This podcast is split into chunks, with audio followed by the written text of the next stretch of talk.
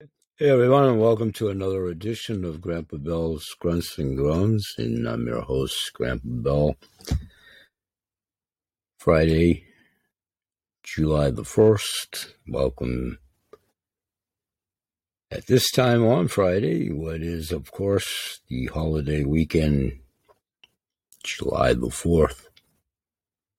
And I'm going to continue to talk about a very interesting situation as this is round two.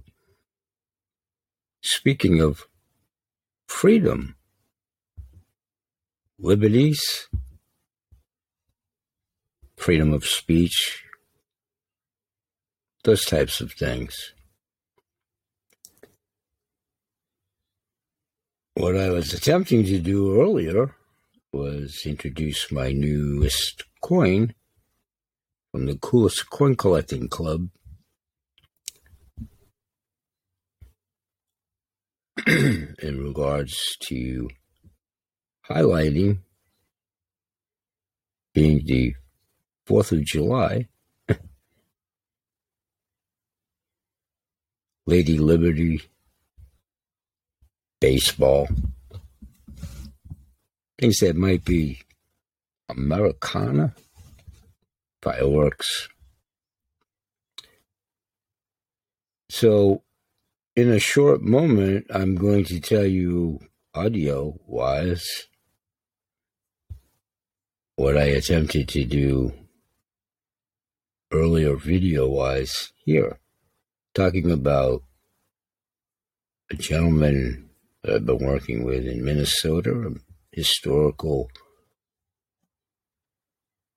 data to war. He's a war historian from the time frames of the Civil War up to and including Vietnam. Gary Case. Hopefully be talking to Gary. I haven't heard from him all week, and he has two more articles for me been exchanging his articles at my podcast shows, which I'm going to do here in a moment. But a little bit later today, going into tonight, I'm going to be doing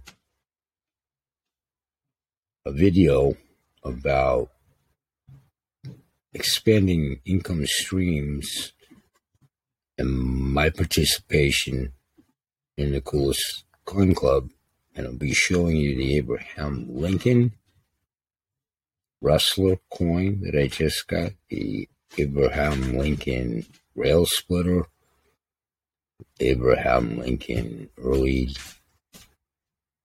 days coin, George George Washington coin.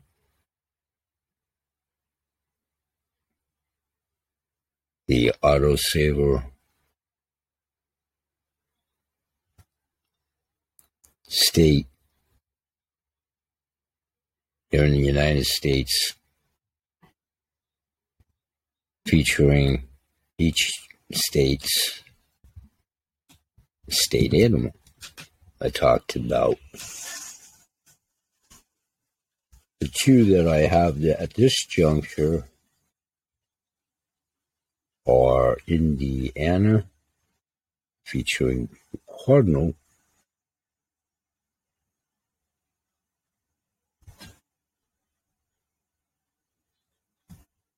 I have an Australian coin about the kangaroo.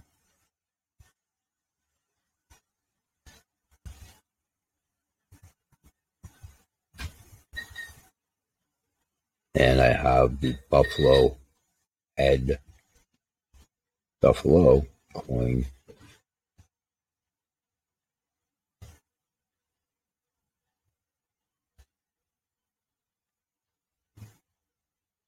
Of Kansas and Indiana's coin.